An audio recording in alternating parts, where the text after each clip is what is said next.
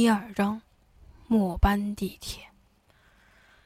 这转眼间啊，我在学校已经生活了二十多天了。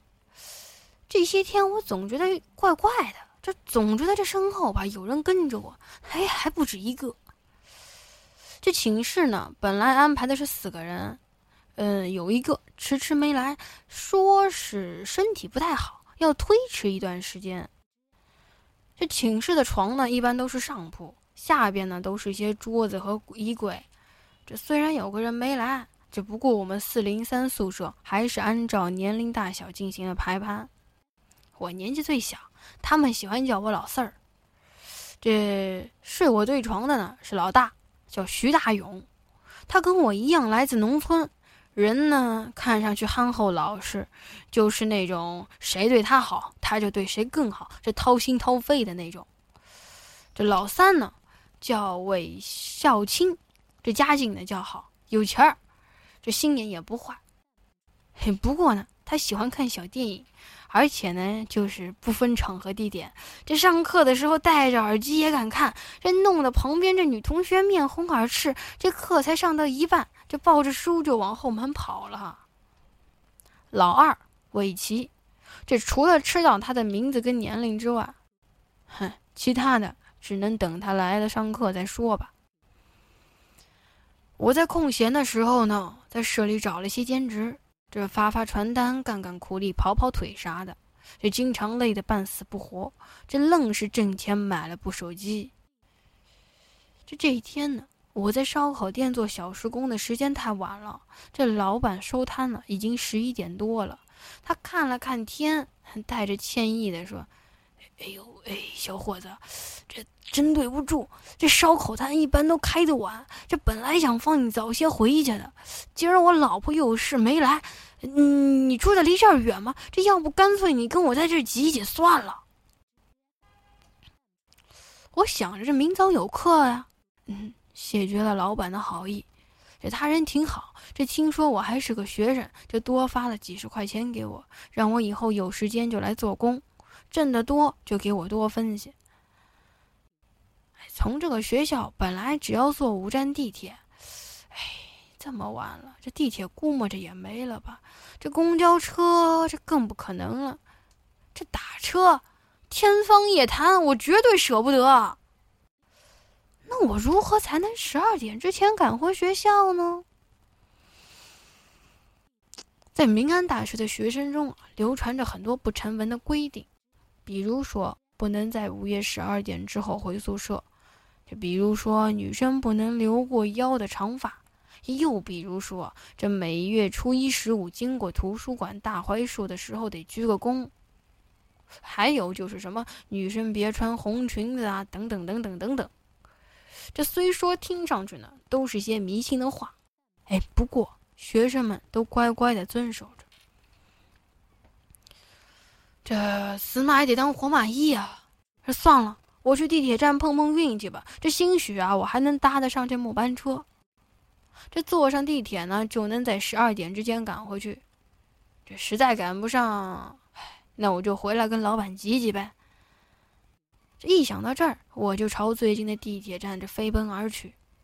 这远远的，我看到这灯还亮着，这心里点燃了我的小希望。这步子呀，也不觉得，也不知不觉的开始越迈越快。而没注意到，一个人从巷子里走出来，这差点将他撞翻。哎呦，哎呦，真对不起！我急忙道歉。看到呢，他是个戴眼镜、挺斯文的男人，这西装笔挺，长得还很帅。不过我觉得奇怪的是有一点啊，他怀里抱着一只猫。那只猫通体发白，这一根杂色的毛都没有，毛挺蓬松的，还有一根又长又大的尾巴。它的眼珠就像玻璃珠一样清澈。我奇怪的是，我都快差点撞到他们了，那猫竟然一点都不惊讶，还搁那儿安安静静的瞅着我。这猫够淡定啊！这男人看我撞了他，也没怒，就笑着笑跟我说了：“说哟，这么赶啊？”我指了指地铁站说：“哎，我赶地铁。”可就我这么指，我发现了个问题：这刚才还灯火通明的地铁站，怎么猛地就暗了？这男人耸了耸肩说：“地铁现在好像关了吧？打车吧。”一句我就纳闷了，这刚才撞到一个人那功夫，也就几分钟的事儿，这灯不可能关这么彻底呀。我贼心不死，这抱着试一试的态度，还是朝着地铁站走去了。而那个男人却把我叫住了。“哎呦，小伙子，听我的，别去坐地铁了。”“为什么呀？”“哼，你不知道吗？这地铁的最后一班不是给人坐的。”男人表情变得开始有些怪异，慢慢的靠近我之后。说了这么一句话，我还在愣神，这他怀怀里的猫呢？这突然爆发性的一跳，随着一声尖利的猫叫从我头顶呼啸而过，这速度快的我完全没有看得清楚过程。我猛地转身，却四处都没找到这猫的踪影。再回头去看看那个男人，他依旧笑了笑，转身走了。嘿，真是怪事儿啊！我还是不想放弃，这一路想要跑到到地铁站前。这进站口的值班室没人，不过机器还在运作。我拿出交通卡刷了一刷，哎，成了！我欣喜的进了站之后，来到站台。这外面的大灯虽然关了，这不过里面的灯还开着。嗯，不过一个等车的人都没有。夜里的地铁站，这真冷啊！我期待着这末班车吧，快来！这不然我十二点之前赶不回学校，这可咋办啊？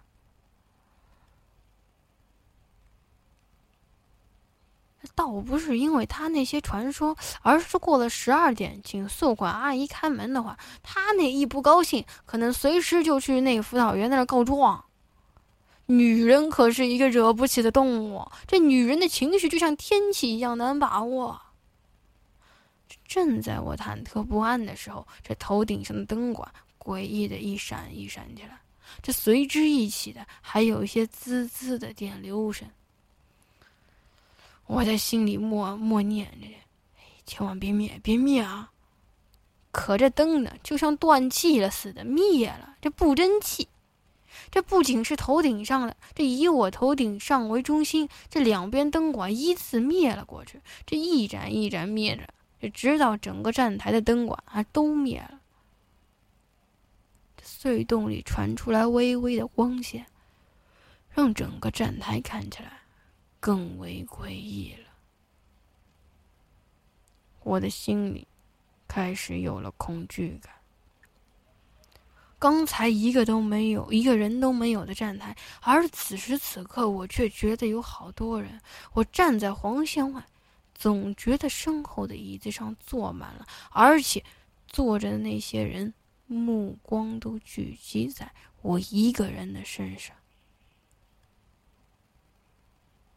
我不敢回头，这腿控制不住的发抖。山路遥遥，云悠悠，花桥走，溪水流。这从不远处，这传来一阵细微的歌声。这我扭头看去，发现一个黑影站在了柱子旁边。谁谁谁呀？我质问一声，朝那个方向走了过去。这谁知那黑影转身就跑，这跑动的时候呢，身上还带着一阵清脆的声音。我撒开腿就追，那黑影看起来像是个小姑娘，这穿着个大裙摆，头上戴了头巾，这奔跑的速度也快得出奇。我一个大男人竟然追了半天还没追上。这正当我坐下来这喘粗气的时候啊，这黑影又站在另外一根柱子旁。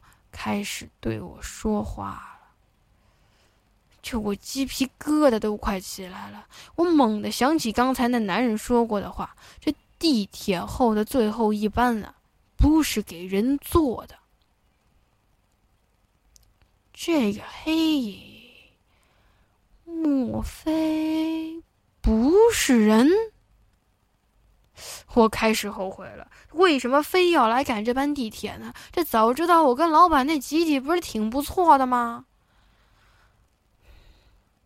我蹲在地上，这看着隧道，这心里暗暗的说着：“玉磊，你可是个爷们儿啊！这别老去相信那些鬼神之说，你耐心再等等。”这句话刚默念完。这就从隧道里照过来两束强光，我心里重燃起希望。这抬头一看，这地铁啊正在快速接近呢。我正想上车，这衣角却莫名被拉了一下。回过头，这背后空空如也。我心里也一阵害怕，这赶紧一个大跨步上车。这车上挺亮堂，这车门刚想启动，光想关启动的时候吧，我就看到这柱子旁黑影一动不动的站在那儿，他似乎是在看着我。我也不敢多想，就朝车厢内看去。这紧挨着车头那一节车厢里吧，有个小妹妹正蹲在那儿玩一个红色的皮球。应该是列车工作人员的家属吧？就我觉得他们挺不容易的，我就走过去跟着妹妹搭搭话。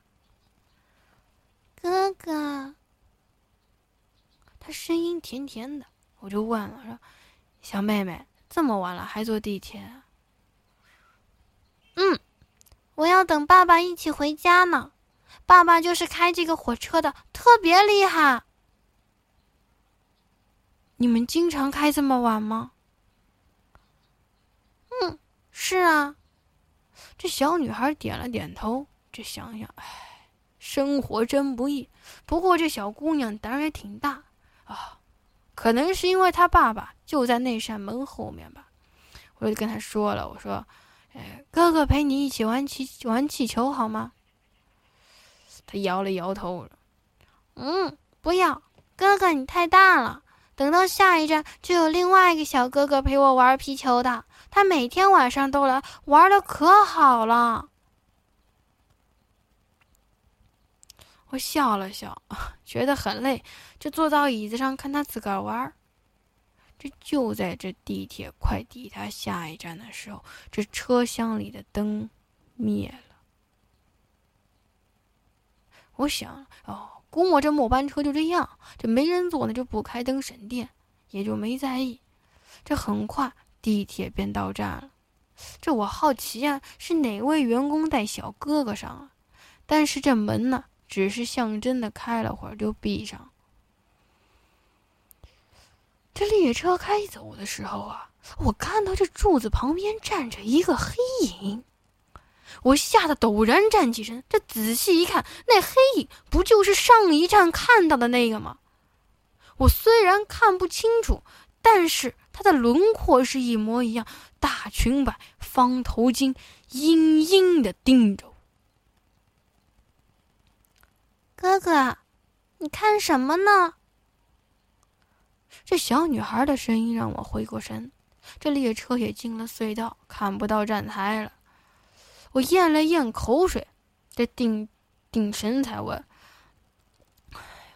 你你的小哥哥没来吗？”“来啦，在那边。”我顺着这小妹妹手指的方向去，这隧道里的这灯光啊，不断的掠过。这借着灯光呢，我只能看得到空荡荡的车厢。我的身上开始冒冷汗。小妹妹把皮球弹了出去，过了几秒，皮球就被弹回来了。我的腿有些发软，我使劲的揉了揉眼睛。我再朝那节车厢看时，一个小男孩稳稳的站在那儿，黑暗中除了能看到他的轮廓，我什么都看不见。顿时就有了想跑的心啊！就这个时候，我除了车头的司机之外，没办法跟别人求助了。我刚起身想去敲车头的门，这余光我却瞥见了，我刚才旁边还空着的座位坐着一个人，而且不仅我旁边的座位，我四周原本空着座位上零零散散的都坐了人。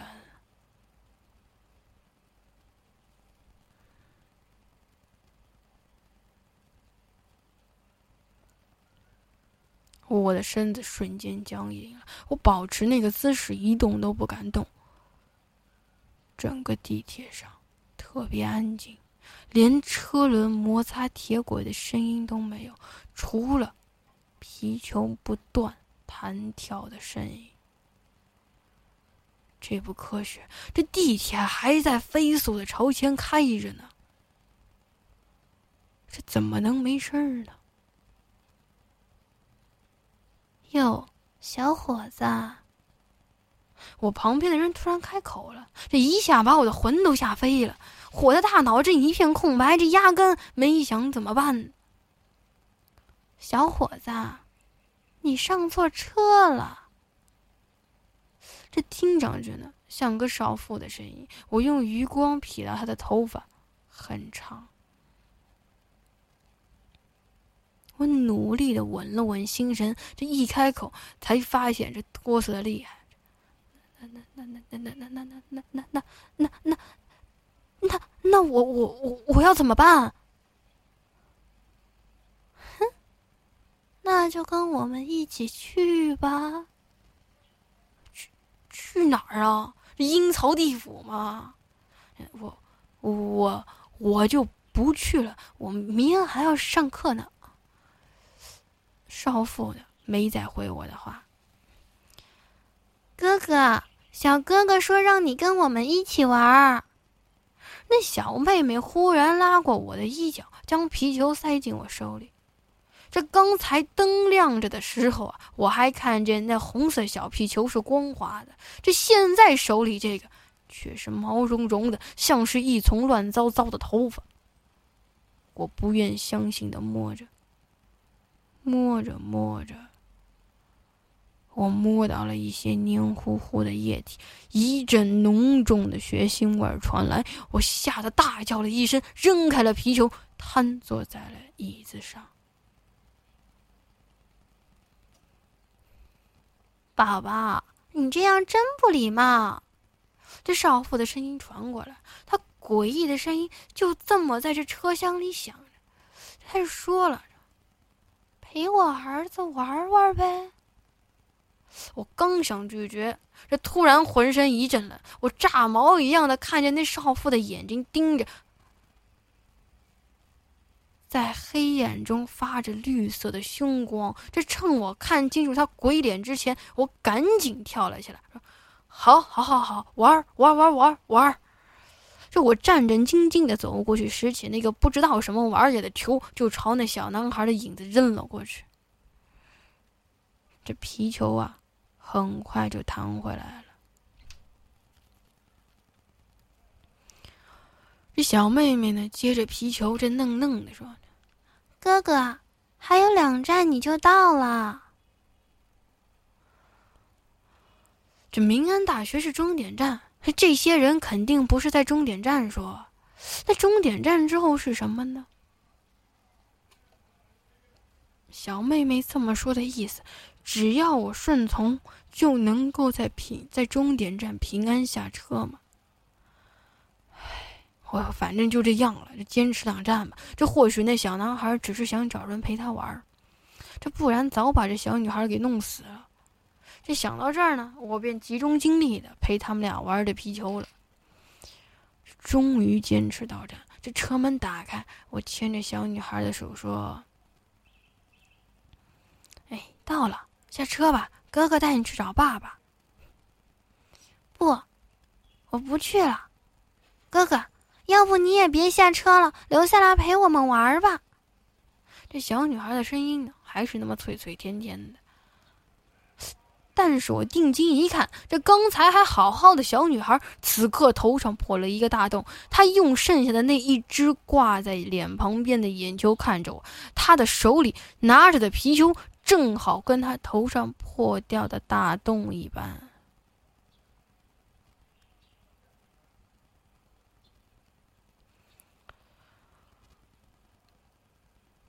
我忍不住这胸腔内所逼着的尖叫声了。这我扭头想跑，可这小女孩的手却出奇的大，我压根拽不动她。这余光瞥见座位上的其他人正站起来，慢慢的向我靠近，而车门也要关上。我的心里开始绝望了。